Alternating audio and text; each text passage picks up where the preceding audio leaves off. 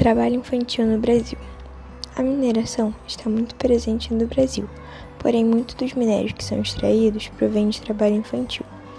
Os minérios que mais se destacam no Brasil são o alumínio, cobre, estanho, ferro, manganês, nióbio, níquel e ouro, que correspondem a 98,6% do valor de toda a produção mineral brasileira. As principais reservas de minério estão localizadas nas regiões Sudeste, Minas Gerais e São Paulo, Norte, Pará, Rondônia e Amazonas, e Centro-Oeste, Goiás Mato Grosso e Mato Grosso do Sul.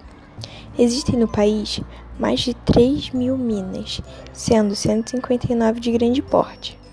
O trabalho infantil nas atividades de mineração ocorre em todas as regiões do país, porém há uma maior concentração do trabalho infantil nos estados de São Paulo, Pará e Minas Gerais. Esse trabalho está concentrado em pequenas unidades produtivas pulverizadas em todo o território nacional. As consequências do trabalho infantil na vida das crianças e adolescentes são inúmeras. O trabalho infantil prejudica a aprendizagem da criança quando não a tira da escola e a torna vulnerável em diversos aspectos incluindo a saúde, a exposição à violência, a assédio sexual, esforços físicos intensos, acidentes com máquinas e animais no meio rural, entre outros.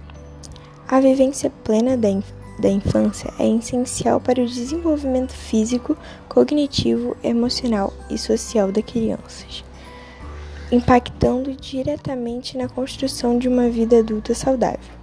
O que acontece nesta etapa do desenvolvimento pode gerar traumas irreversíveis. Além de serem privadas de uma infância plena, com sonhos, brincadeiras e educação, as crianças que trabalham carregam graves consequências para a vida adulta, como impactos físicos, psicológicos e econômicos. Apesar dos avanços para a redução do trabalho infantil, ainda vemos oportunidades para o completo fim desta prática muito ruim para as crianças e ao nosso país.